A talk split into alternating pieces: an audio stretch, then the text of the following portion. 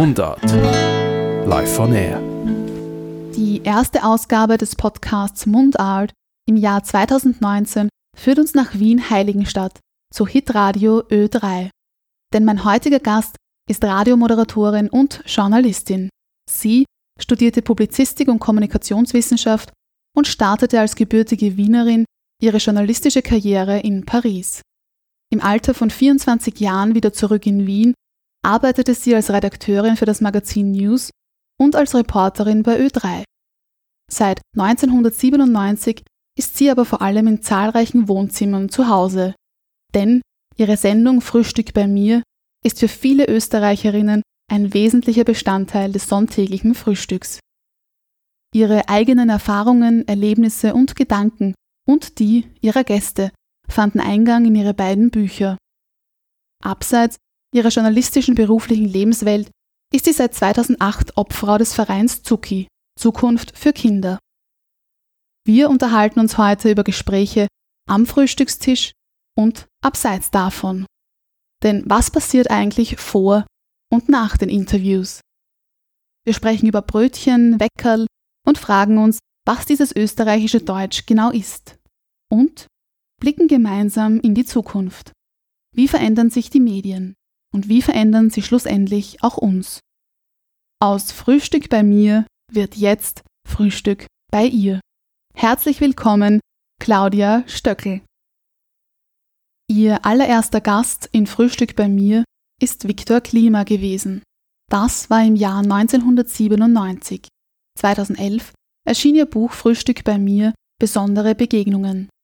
Und in diesem Jahr das zweite Buch Interview mit dem Leben. Ihr Anreiz ist dabei aber immer noch derselbe. Die vielen lebensklugen Antworten aus ihrer Radiosendung festzuhalten, sie sozusagen zu konservieren. Was hat sich in diesen 21 Jahren verändert? Naja, ich habe mich verändert, würde ich sagen. Und das Schöne an den Jahren ist ja, dass man Erfahrung gewinnt. Und ich glaube, dass ich den Menschen einfach anders begegne, als ich das vor 21 Jahren getan habe. Also prinzipiell ist natürlich auch die Haltung der Empathie und auch äh, die Neugierde, die ist sicher gleich. Aber ich habe, glaube ich, mehr Feingefühl bekommen, ein ganz ein feineres Ohr für Zwischentöne. Ich kann leichter erkennen, dass in Nebensätzen oft große Geschichten stecken und bin wahrscheinlich auch mutiger geworden, wann ich weiterfrage und, und ja, vielleicht dann noch ein bisschen mich vor, ich taste mich noch mehr vor zu dem, was Gäste ja vielleicht dann doch zuerst nicht sagen wollen würden. Sie bereiten sich Woche für Woche sehr intensiv auf ihre Sendung vor. Sie recherchieren ausführlich, orientieren sich stets an tagesaktuellen Themen, kontaktieren Freunde und Bekannte der Gäste. Und dann findet das Interview statt. Und dabei wird auf dem Frühstückstisch einiges aufgedeckt, nicht nur kulinarisch. In Wahrheit ist jedes Interview ein Zusammentreffen mit ungewissem Ausgang. Der Anfang ist ähnlich im Leben wie am Frühstückstisch. Man setzt sich hin mit seinen Talenten, mit seiner Kraft und den besten Vorsätzen. Dann drückt man auf Record und die Sache nimmt ihren Lauf. So schreiben sie in ihrem aktuellen Buch. Woran messen sie ein gutes Gespräch? Was macht das für sie aus? Ein gutes Gespräch hebt ab. Also das, es gibt so einen Moment, wo zwei Menschen einander in die Augen schauen und da merkt man, äh, da kommt jetzt so eine Geschichte tief aus der Seele und das hat eine gewisse Magie, muss ich sagen, einen Zauber. Also ich habe den Kabarettisten Gary Seidel jetzt zu Gast gehabt in der vergangenen Woche und da haben wir dann auch über den Tod seines Vaters und wie er da in der letzten Stunde nicht mehr dabei sein konnte gesprochen. Und das war so innig und, und ich habe gemerkt, da kommt irgendetwas, was er sich tief überlegt hat. Also es, es, ein gutes Gespräch macht so aus, dass es aus der Tiefe entsteht und das spürt man irgendwie. Also wenn das jetzt nicht mehr so die oberflächlichen und oft sehr eingelernten PR-Antworten sind, sondern wenn das Erzählungen sind oder Gedanken, die man vielleicht ähm, zuerst nur still gedacht hat und dann, wenn man versucht, eben das weiterzuentwickeln. Ich glaube, ich spinne auch immer so einen Faden, das hat mir mal eine Hörerin gesagt, für sie ist das eben immer weiter spinnen, weil ich sehr oft auch nachfrage bei gewissen Themen. Und, und wenn man merkt, da kommt jetzt etwas aus ganz tief hervor und berührt dann auch. Also ich merke auch immer, wie ich berührt bin. Das ist ja auch der Gradmesser. Das hat mir schon mein, einer meiner ersten ja, ich kann sagen, Chefs oder Lehrer, der Dominik Heinzel hat mir immer gesagt, überleg dir, wenn du von einer Geschichte zurückkommst, was ist das Erste, was du erzählst? Was ist dir im Kopf, was ist dir hängen geblieben? Was hat dich beeindruckt oder welcher Satz war besonders prägend für dich? Und in Wahrheit ist das auch jetzt bei meinen ganz langen Gesprächen, ich sitze ja oft drei Stunden, ist das genauso. Also da gehe ich weg und dann denke ich mir immer, was bleibt mir jetzt hängen? Ich bin ja mit vielen anderen auch beschäftigt. Ich denke an die nächste Frage, ich muss das Frühstück einbauen. Oft sind auch Unterbrechungen, dann kommt die Tochter nach Hause oder ich weiß nicht, der Hund äh, wedelt und kratzt an die Tür. Und wenn du aber nachher, auch nach dieser langen, langen Zeit, dir überlegst, welche Themen haben dich wirklich im Herzen berührt oder was hat dich sehr zum Lachen gebracht, dann ist es das, was ein, das gelungene Gespräch ausmacht, wenn man da viel findet. Was war das bei Ihrem letzten Interview, bei Ihrem letzten Gespräch mit Gary Seidel?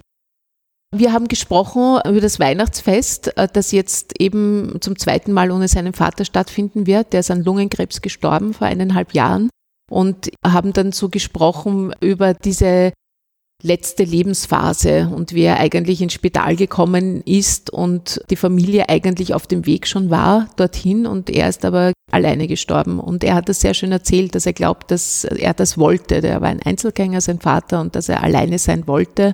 Und dass er auch gesagt hat, Gary hat gesagt, dass das, was man zum Schluss sagen will, das ist letztendlich oder sollte schon längst gesagt worden sein. Und das war ein wunderbarer Gedanke, finde ich weil so viele Menschen, und ich kenne auch viele, die jemanden verloren haben, die sich dann Vorwürfe machen und sagen, ich war zum Schluss nicht mehr da und ich hätte mir gerne noch einmal gesagt, dass ich ihn liebe.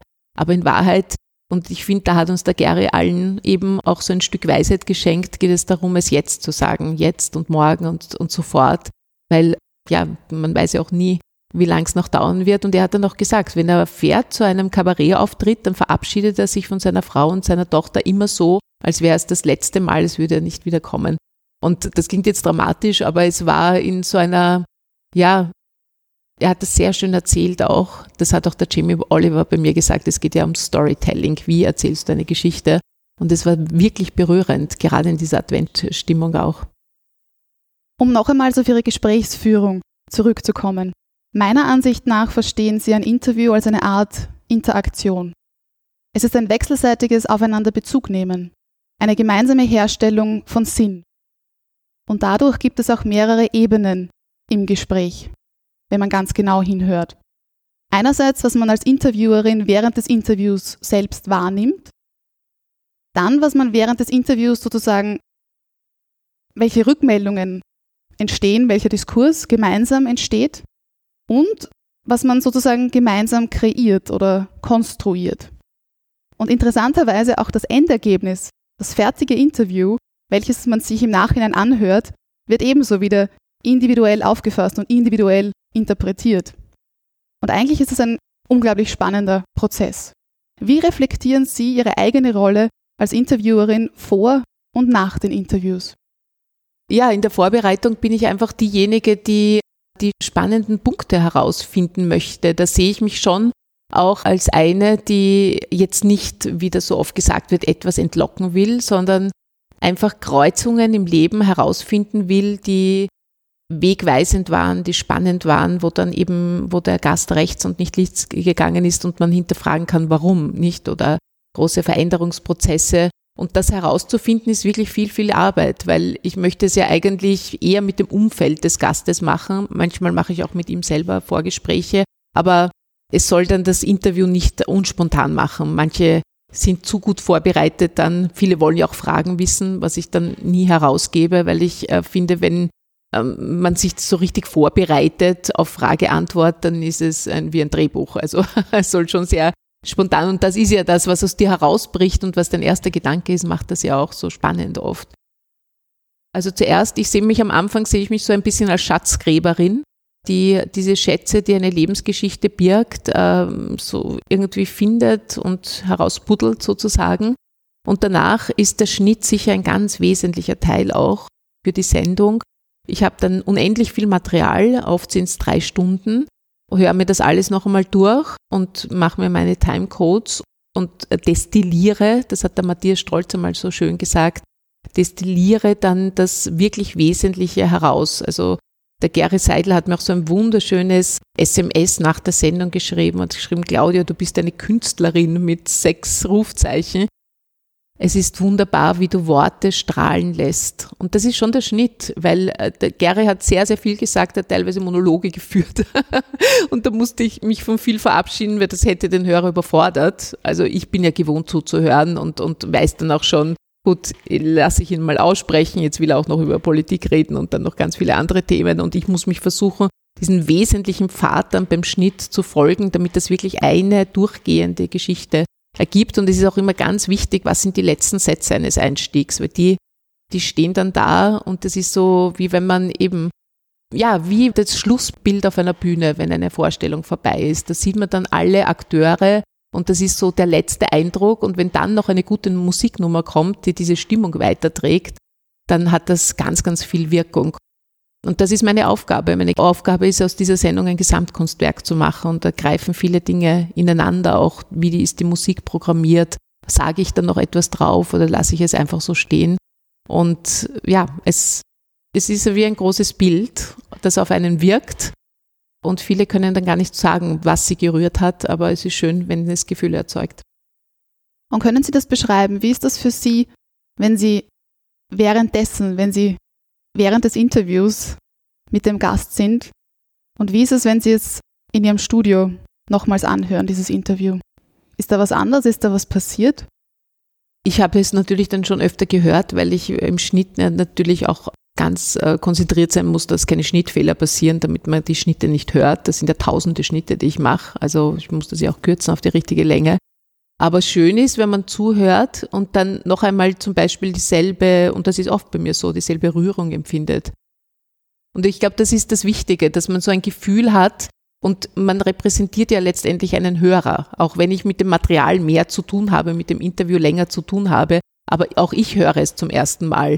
Und wenn es bei mir das auslöst, dann weiß ich, wird, werden viele Hörer, die ja Gott sei Dank sehr aufmerksam sind, ja, dann wird das auch beim Hörer das auslösen. In diesem Zusammenhang interessiert mich noch ganz besonders, ob es Unterschiede gibt, wie Ihre Gäste während des Interviews sprechen und wie Sie davor oder danach mit Ihnen sprachlich interagieren. Gibt es da vielleicht mehr Dialektgebrauch oder kann man das so nicht sagen? Ja, sicher.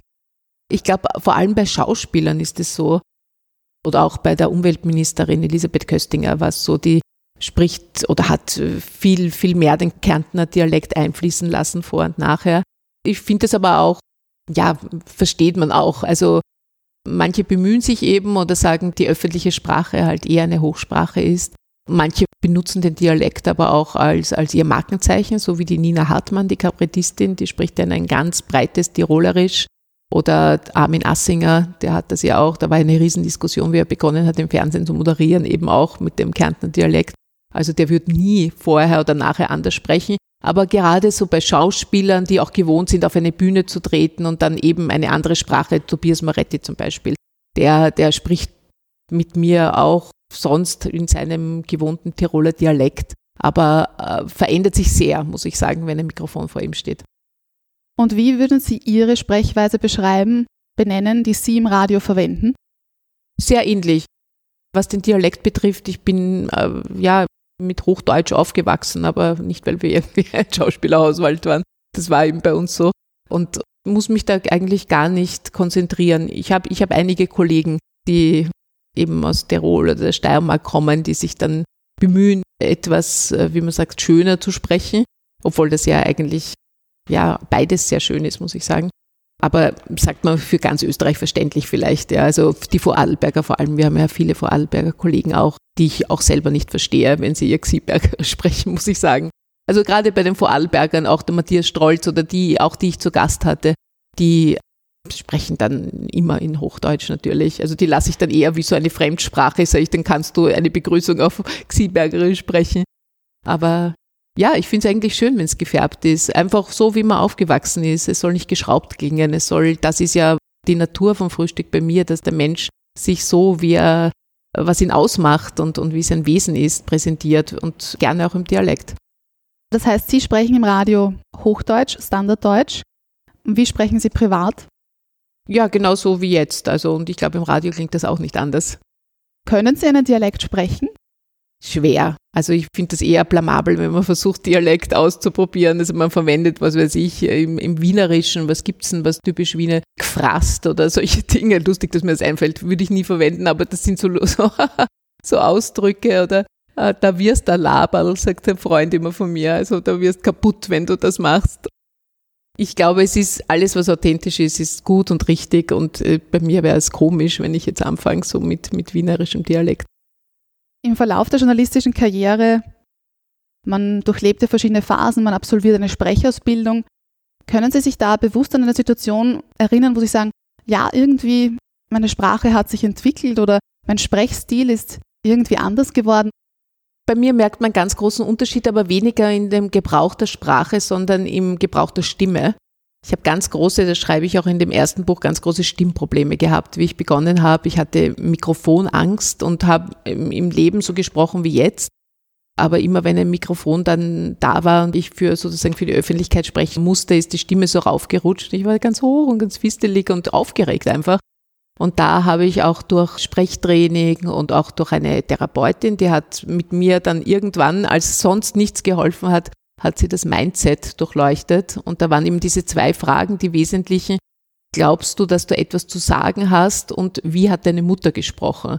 Meine Mutter ist eine sehr stille, zurückhaltende Person. Also ich musste dann auch mein Frauenbild ändern und auch da lernen, ein bestimmteres Auftreten, ein lauteres Auftreten zu haben.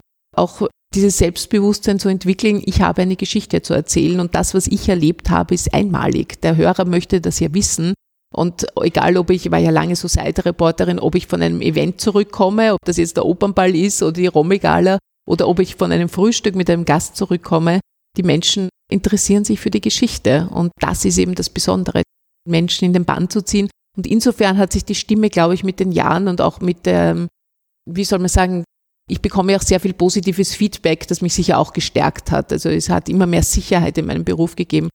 Und sonst glaube ich, dass ich auch wie soll ich sagen, noch spontaner geworden bin.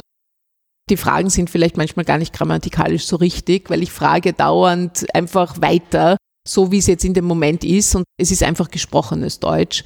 Und ich finde das aber wichtig, dass man, ja, das ist einfach ein Gespräch. Also ich führe ein Gespräch und deshalb soll es auch so sein, dass es so wie im Moment, wie auch der Gast ja auch jetzt nicht alles hundertprozentig immer richtig sagt, also grammatikalisch richtig sagt. Manchmal ist es ja auch einfach lustig, wie bei Herbert Prohaska, wenn dann der Fall nicht stimmt. Das ist ja schon ein Markenzeichen von ihm. Dieses Gespräch dauert ja oft auch bis zu drei Stunden eine Aufnahme. Das heißt, die Stimme muss belastbar sein. Machen Sie davor gezielt Sprechübungen, Aufwärmübungen für die Stimme? Haben Sie da ein paar Tipps parat oder springen Sie einfach hinein? Da stellt sich mich hin und fange an. Also da gibt es gar nichts. Bevor ich die Sendung mache, ich fahre ja immer am Sonntag um 7.30 Uhr zum Sender und ich wickel ja die Sendung dann ab und es gibt einige Live-Moderationen.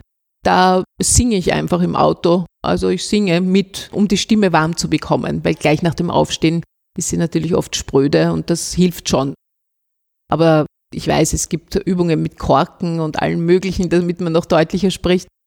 Dadurch, dass das Frühstück so aus dem Leben kommt, also ich weiß, unsere Nachrichtensprecher zum Beispiel, die artikulieren auch anders und wahrscheinlich noch viel deutlicher, die machen das sicher mehr, aber ich gestehe es mir zu, so zu sein wie im Leben. Um noch einmal zu dem Format Radio zurückzukommen. Wie viel Dialekt, beziehungsweise anders formuliert, wie weit darf man, beziehungsweise wie weit dürfen Sie sich von der Standardsprache im Radio entfernen? An und für sich ist das bei uns schon bei denen, wo es eben wieder authentisch ist. Also meinen Tiroler Kollegen, dem Andi Knoll oder die Olivia Peter, die kommt auch aus Tirol, oder der Martin Krachler, ein Reporter, der kommt aus der Steiermark, da ist es auch gewünscht, dass wir auch Österreich abbilden. Ö3 ist ein österreichweiter Sender und ohnehin ist so ein bisschen die Haltung, alles findet in Wien statt und das ist dann so weit weg. Und wenn man dieses Land durchfährt, dann ist ja auch von Innsbruck Wien weit weg. Also wir wollen ja auch durch diese diese Zusammenführung von so vielen Kollegen, die aus allen Teilen Österreichs kommen und auch ihre Sprache schon symbolisieren, dass wir auch für ganz Österreich senden.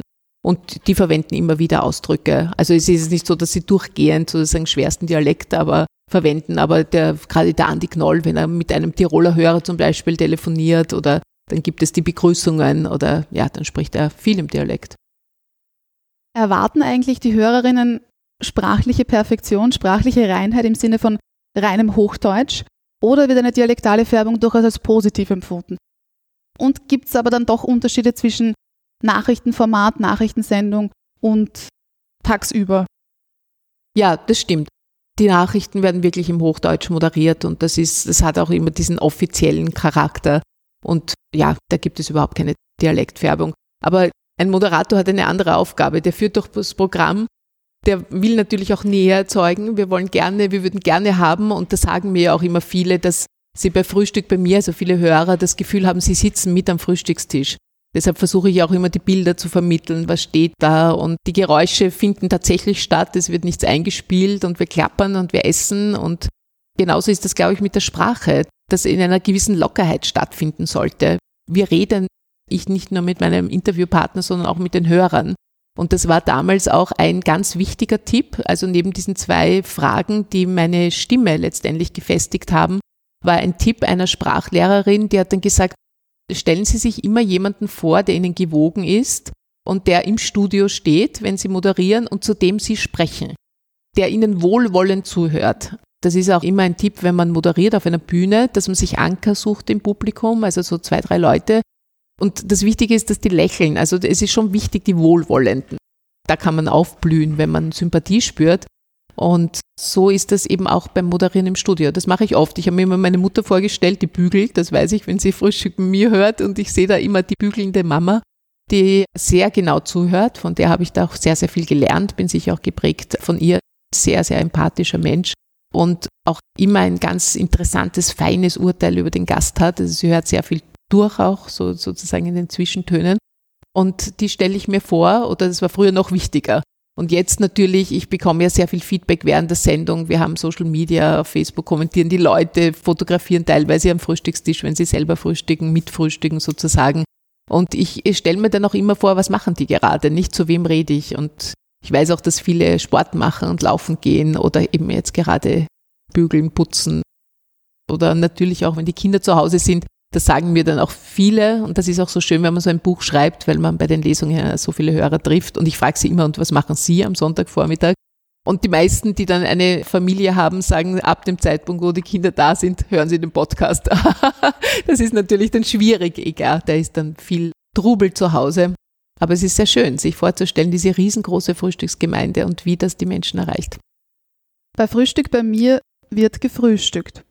Ich frage mich aber immer, Wann essen Sie? Das ist eben so eine feine, austarierte Sache. Es ist gar nicht so einfach, das in dem richtigen Maß zu machen, weil erstens mal will man dem anderen nicht ins Gesicht kauen. Also ich versuche das dann immer einzumoderieren, so und jetzt nehmen wir uns etwas vom Marmeladebrot oder jetzt breche ich ein Weckerl oder jetzt klopfe ich das Ei auf und dann nimmt man so ein, zwei Löffel manchmal, aber Darum habe ich auch immer gern diese Joghurt mit Beeren-Geschichten, die habe ich mir lange gewünscht. Also ich hatte ja so einen Ernährungsexperten zu Gast und der hat dann auch erklärt, wie wichtig und gut das ist. Joghurt wegen dieser Lactobacillen, die sind angeblich fettverbrennend und da hat es Versuche gegeben und jedenfalls habe ich dann angefangen, diese Joghurt mit Beeren zu essen. sehr, sehr lustig. Dadurch, dass Gott sei Dank ja so viele die Sendung hören, bin ich dann immer vom nächsten Gast, also wenn ich dann angerufen habe und dann gesagt habe, ich komme, haben dann die meisten gesagt, ja, ja, soll ich wieder Joghurt mit Beeren aufdecken? Und dann bei den, bei den Lesungen haben manche gefragt, na, und hat's was genützt? Also, das kann man aber recht leicht essen, nur wenn man viel kauen muss, dann wird es schwierig. Und deshalb, man will ja die Hörer auch nicht mit Schmatzen belästigen, ist das dann sehr oft, dass wenn dann alles abgedreht ist, dann beginnt man also richtig aus dem Vollen zu schöpfen und, und die Tische sind ja toll gedeckt und meistens isst man dann noch gemeinsam und bespricht auch nach und oft gibt es natürlich auch Wünsche. Manche Gäste sagen, ah, da haben sie jetzt ein bisschen zu viel erzählt oder da haben sie über jemanden erzählt, der das nicht gerne möchte und dann, dann wird noch immer ein bisschen fein getuned zum Schluss. In Ihren Interviews gelingt es Ihnen immer wieder mit Leichtigkeit, den Bogen von aktuellen Schwerpunkten, von beruflichen Lebenswelten bis hin zu persönlichen und privaten Themen zu spannen. Die Umweltministerin Elisabeth Köstinger war Anfang Dezember Gast in Frühstück bei mir. Wir haben bereits über sie gesprochen und da ist mir etwas aufgefallen. Wenn Köstinger über den Klimawandel und über berufliche Herausforderungen sprach, dann tat sie dies relativ standardnah. Sie wechselte jedoch bei einem gewissen Thema in den Non-Standard. Und zwar sagte sie, alles das, was ich mache, macht extrem viel Sinn und soll ja vor allem auch meinem Sohn zugutekommen. Ich will ja, dass er in einer Welt aufwächst, die es ermöglicht, dass man bloßfässig übers nasse Gras rennt und in einem Wald sich ein Lager baut. Das war jetzt wahrscheinlich nicht in ihrem kärntnerischen Dialekt, aber das waren ihre Worte. Wie würden Sie diesen Wechsel in den Non-Standard interpretieren? Ja, natürlich hat sie, würde ich sagen, auch mit einer gewissen Strategie diese, diesen Ursprung und diese Herkunft als Kärntner Bauerntochter immer wieder mit einfließen lassen. Also das ist ganz klar und das ist auch sehr professionell als Politikerin. Sie hat eben diese Geschichte und warum soll sie es nicht sagen? Das macht sie natürlich umso glaubwürdiger als Umweltministerin. Und ich habe natürlich auch gemerkt, dass das immer wieder vorkommt und das jetzt noch viel öfter einfließen lassen, als ich dann sozusagen, manches ist im Schnitt dann auch zum Opfer gefallen. Und bei ihr ist der Dialekt authentisch. Also sie versucht genauso wie ich Nähe zu erzeugen. Und das gelingt natürlich jemand mit etwas Sympathischen, so wie ich dieses Frühstück schon so viele Jahre mache und die verschiedensten Gäste präsentiere, leichter. Und einer Politikerin, die ja schon allein aus ihrer politischen Haltung auch viele, natürlich viele Gegner hat, da ist es sicher schwieriger. Und ich habe gemerkt, dass sie das, wie Sie richtig gesagt haben, als Mittel eingesetzt hat. Und überhaupt, wenn sie dann über, wir haben ja dann auch über ihre Erinnerungen Kindheitserinnerungen gesprochen und auch ihren Bruder, der also schwer krank war und da ist immer der Dialekt durchgekommen. Aber weiß jetzt nicht, ob sie dann wirklich bewusst sagt, ich switche jetzt, aber ich denke auch schon allein, sie wird zu Hause sicher im Dialekt sprechen und wenn man dann solche Themen berührt, dann wird das automatisch hochkommen, denke ich mir. Ich denke auch, dass es teilweise unbewusst passiert und ich als Hörerin, bloßfässig übers nasse Gras, man hat ein anderes Bild im Kopf. Ein schönes Bild ist das. Ich finde auch, dass sie das sehr schön vermittelt hat. Und ich weiß eben jetzt nicht, natürlich, gerade in der ÖVP gibt es sehr, sehr viele Coachings. Manche oder viele macht ja auch mein ehemaliger Kollege Peter L. Eppinger, der ja mittlerweile bei der ÖVP arbeitet. Und ich kann mir schon vorstellen, dass das antrainiert ist, aber ich finde, es ist natürlich rübergekommen und es ist ein sehr schönes Bild, wie Sie richtig sagen. Ich möchte jetzt noch zu einem anderen sprachwissenschaftlichen Thema kommen. Ein bekanntes Zitat besagt, was Deutschland und Österreich trennt, ist die gemeinsame Sprache. Deutsch ist eine plurizentrische Sprache. Das ist eine Sprache mit mehreren nationalen Zentren. In unserem Fall sind diese Zentren Österreich, Deutschland und die Schweiz. Und dementsprechend besitzt eine plurizentrische Sprache auch unterschiedliche Standardvarietäten. Das heißt, man spricht von einem österreichischen Deutsch, von deutschländischem, bundesdeutschem Deutsch und Schweizerdeutsch. Der österreichische Sänger Udo Jürgens verwendet in seinem Lied aber bitte mit Sahne die deutsche Variante und nicht die österreichische bzw. ostösterreichische Variante. Diese wäre nämlich Schlag oder Schlagobers. In der Schweiz und auch in Teilen Westösterreichs würde man wiederum Rahm zum Kuchen bestellen. Theoretisch könnte man Nachrichtensendungen in Radio und Fernsehen aufgrund linguistischer Charakteristika Österreich, Deutschland oder der Schweiz zuordnen.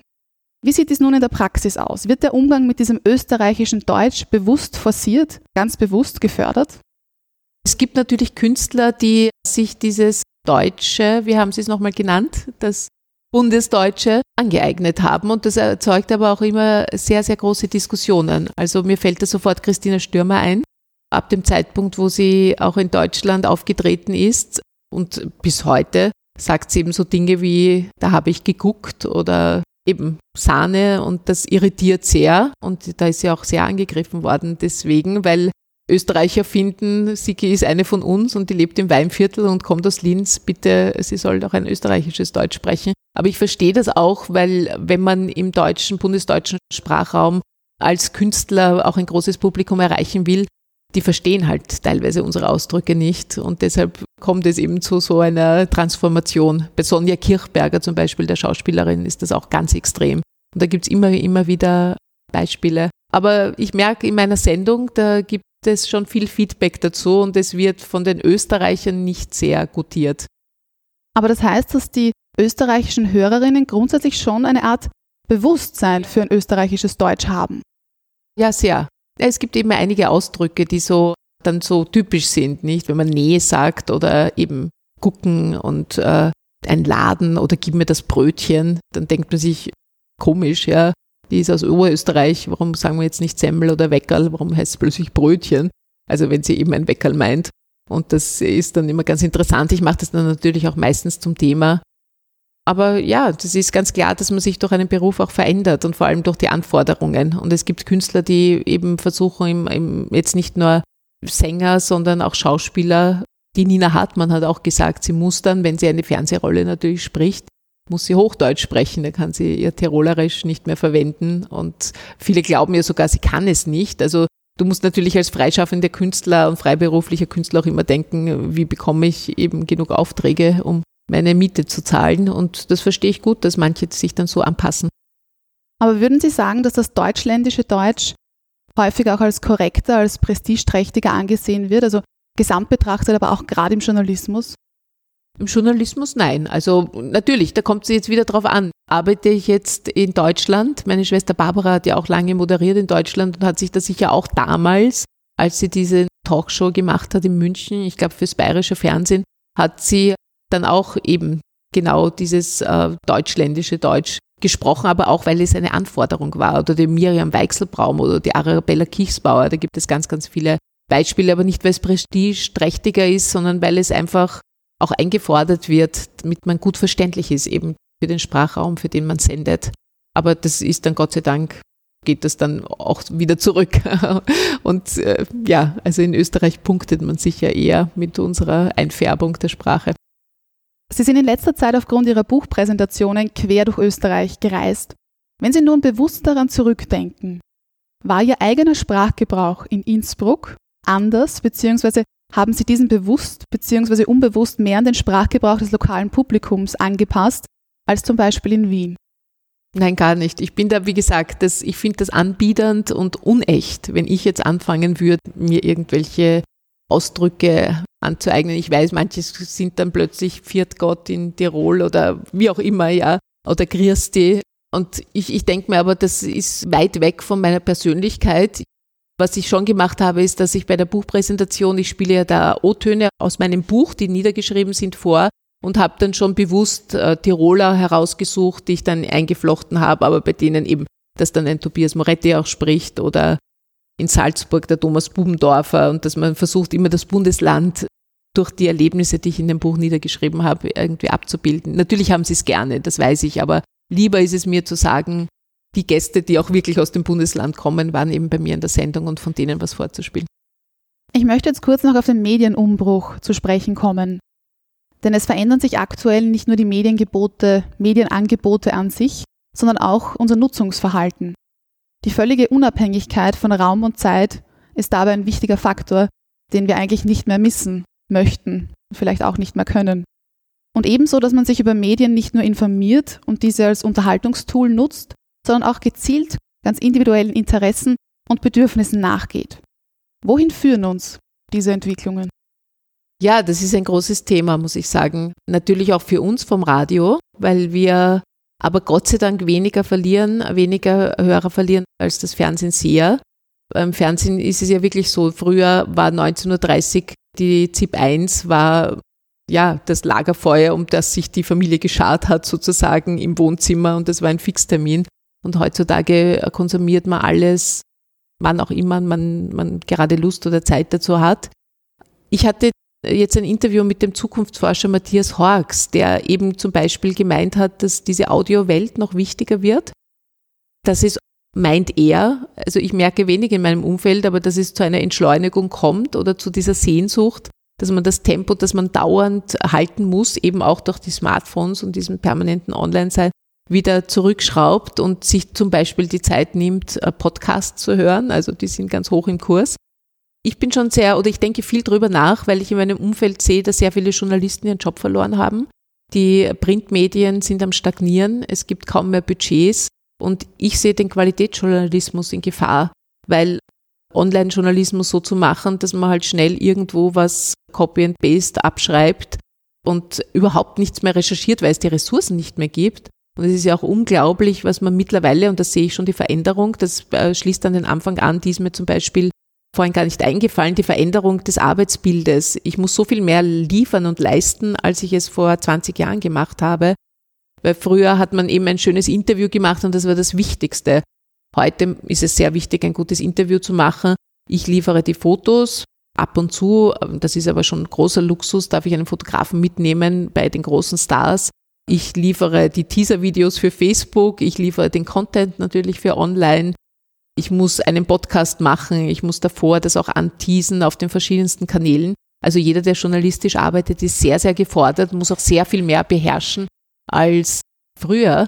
Und ich hoffe, dass man sich trotzdem bewusst bleibt, dass es wichtig ist, dafür Geld zu investieren und dass eben so auch ein, ein Medium wie der ORF für diese unglaubliche Qualität und einen wirklich seriösen, gut recherchierten Journalismus und für Korrespondenten in vielen Ländern ja auch einfach finanzielle Mittel braucht. Also derzeit sind die Prognosen düster. Ich habe auch mit vielen Chefredakteuren gesprochen, dass es einfach so in die Richtung geht, ja, die Information ist gratis im Internet und alle können sie beziehen und vollkommen unrecherchiert, nicht nachgeprüft und dann entstehen eben diese Fake News. Also das ist die Gefahr. Ganz genau, weil das wäre meine anschließende Frage gewesen. Dieser Medienumbruch, wie verändert der unseren Prozess der Meinungsbildung? Ja, also ich glaube, dass viele überhaupt nicht mehr wissen, wie sie etwas nachprüfen oder dass es nachzuprüfen ist. Insofern bin ich ja immer so froh, dass ich dieses Interview liefere, weil ich frage ja dann den, den es betrifft, direkt. Und er ist quasi meine erste Quelle und kann ihn auf Gerüchte ansprechen oder auch auf Meinungen oder ihm Kritik servieren, äh, die vielleicht auch andere äußern oder ich. Ansonsten merkt man auch, und das sieht man auch auf den sozialen Kanälen, wie viel einfach vollkommen unreflektiert verbreitet wird. Also einfach geteilt, weil es ein Aufreger ist und das macht einem schon Angst. Ist immer die Frage. Matthias Hork sagt ja, zu jedem Trend äh, gibt es dann einen Gegentrend. Und gerade Facebook hat ja schon Millionen Ausstiege wieder gehabt, also ist jetzt als soziale Plattform weniger gefragt als früher. Ist die Frage, ob es da eine Abkehr gibt, ob die Menschen dann irgendwann es satt haben, diese Empörungskultur, die da entstanden ist, vollkommen unreflektiert und nachrecherchiert äh, und nicht nachrecherchiert. Bin ich schon gespannt. Könnte sein. Ich habe schon das Gefühl, dass man auch weil man merkt, wie, wie, wie hasserfüllt das oft ist und man merkt auch, dass es der Seele wenig gut tut, muss ich sagen.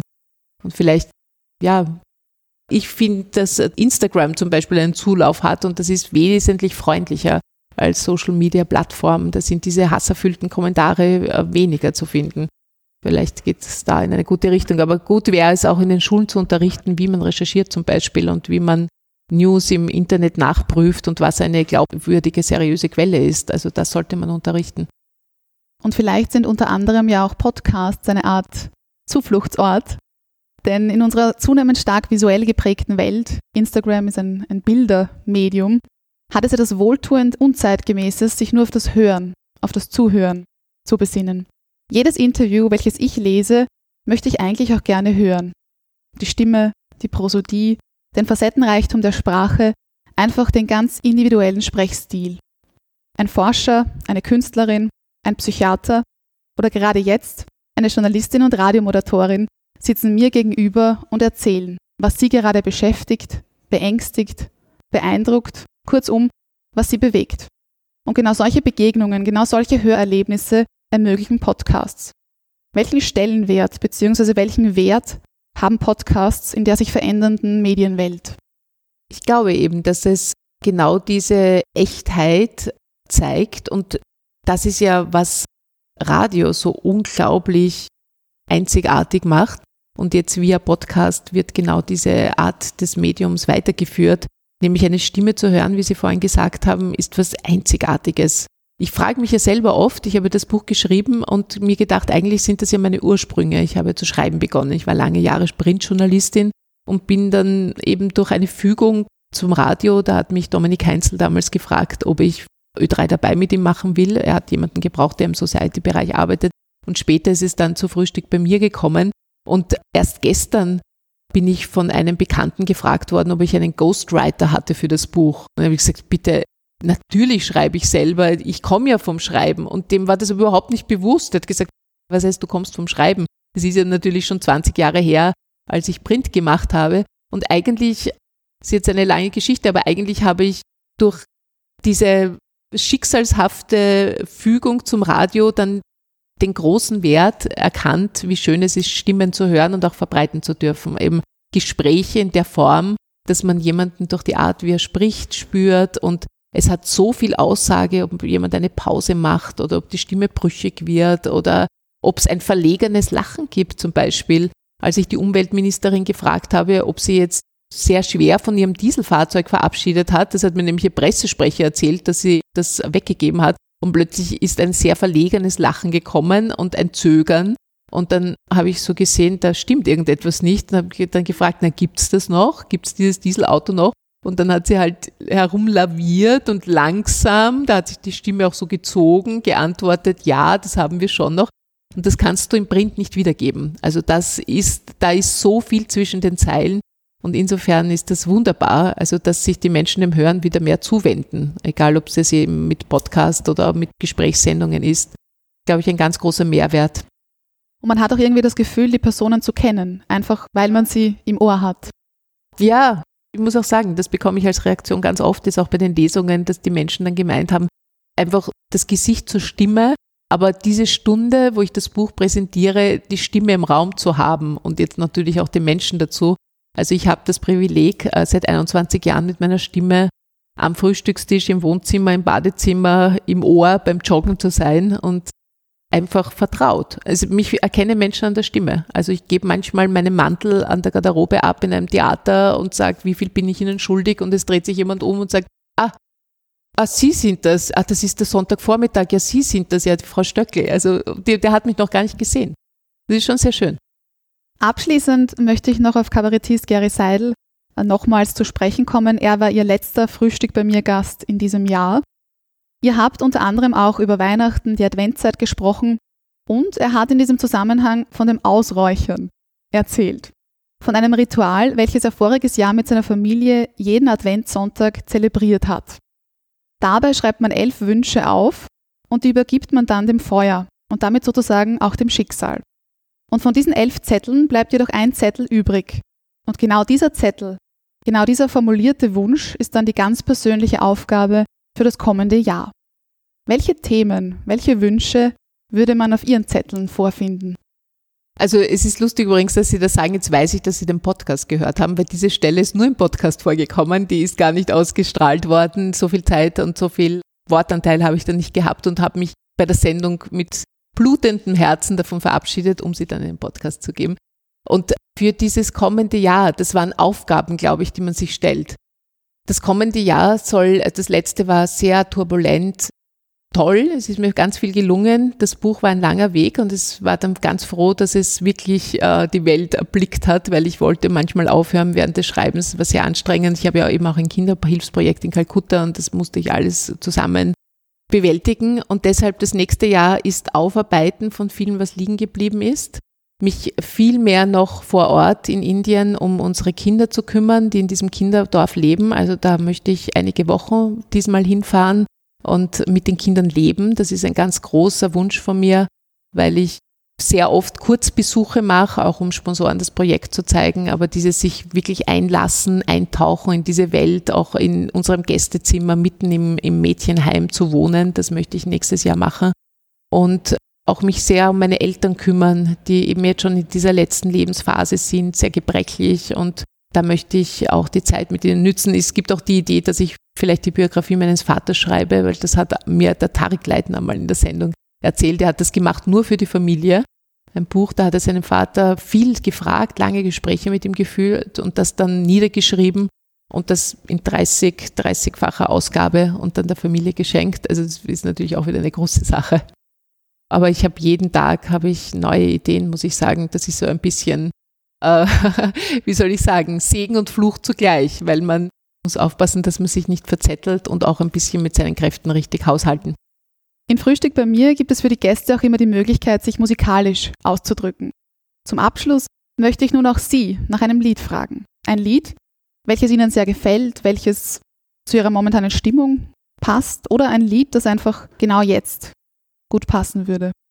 Da fällt mir sofort ein von Julian Leblay, Wir haben noch das ganze Leben. Sein wunderschönes Liebeslied und zeigt eben auch, dass man ja das Leben noch so vor sich hat oder weiß, es ist noch einiges an, an Tagen da, die besondere werden sollen. Das habe ich sehr gerne. Ich bin auch mit Julia sehr befreundet. Er hat das zu meinem 50. Geburtstag. Das war ein schönes Fest mit 50 wertvollen Menschen in meinem Leben. Da habe ich wirklich 50 eingeladen, die über alle Jahre, alle Lebensphasen von der Schule bis dann eben meinem Zuge-Projekt und die Jahre in Indien und auch meine Sendung und Kollegen eingeladen. Und ich habe das nicht gewusst. Ein lieber Kollege hat das Programm gemacht und dann zum Schluss war so irgendwie so ein Geraune, ist die Tür aufgegangen und der Julian ist plötzlich da gestanden mit seiner Gitarre und hat unplugged für mich und für alle den gesamten Raum diesen Song gespielt und dann haben sie alle Sprühkerzen in der Hand gehabt. Also es war so ein schöner Moment, das werde ich nie vergessen. Und ja, jeder hat noch das ganze Leben. Wir wissen nicht, wie viele Tage es sind, aber es sollte Tag für Tag so gelebt sein, so intensiv, dass man das Gefühl hat, ja, man wird zum Schluss vollendet sein in seinen Aufgaben. Nachgefragt. Der Mundart Word Rap.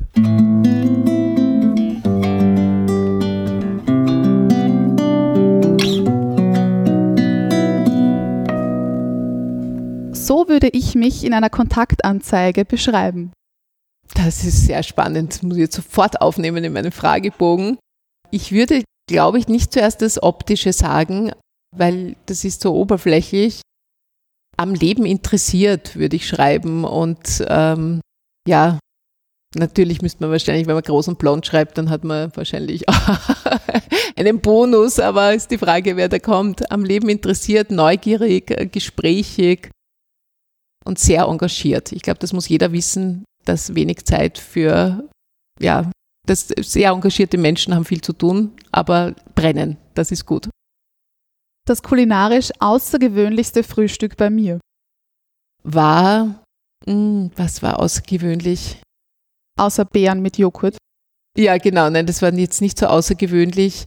Also ich habe von den Luxusfrühstücken Trüffeleierspeise, das hat einmal ein Starkoch gemacht, der Reinhard Gera zum Beispiel, bis äh, Schoko-Crepe, das hat der Konstantin Filippo gemacht, bis es war eigentlich beim Gera Seidel auch außergewöhnlich, weil seine Frau ist ernährungstechnisch extrem interessiert und die hat dann, das war sehr gut, die hat so einen Brei gemacht aus Feigen und Datteln, die wurden eingeweigt am Abend davor und dann Chiasamen und Leinsamen und das hat sie alles in den Mixer gegeben und das hat man sich dann so ins Joghurt gelöffelt. Das war herrlich. Mein Mentor bzw. meine Mentorin in den Anfangsjahren meiner Karriere.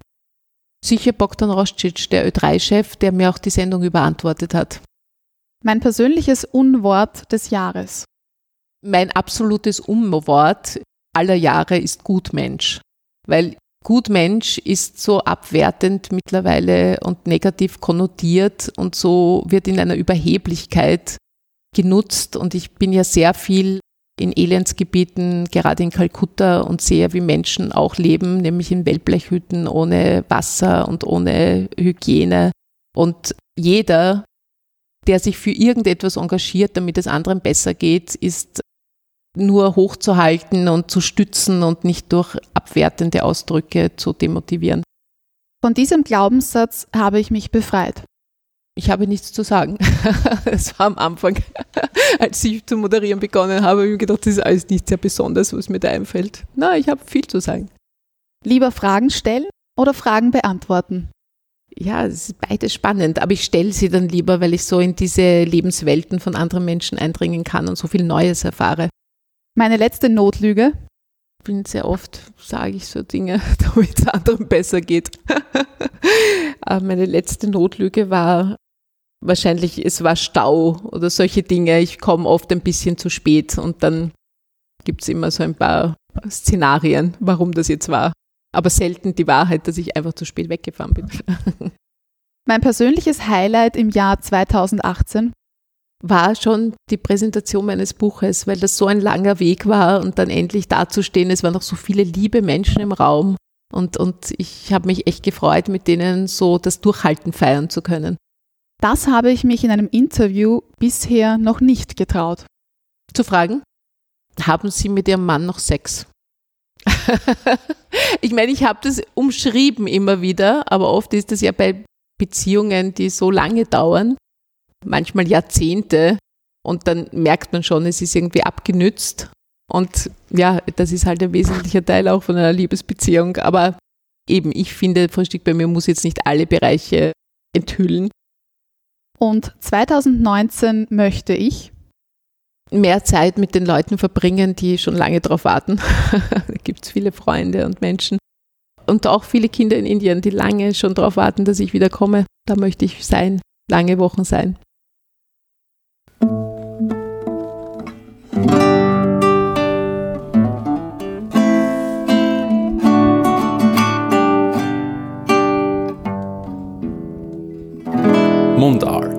Podcast für Sprachkünstler.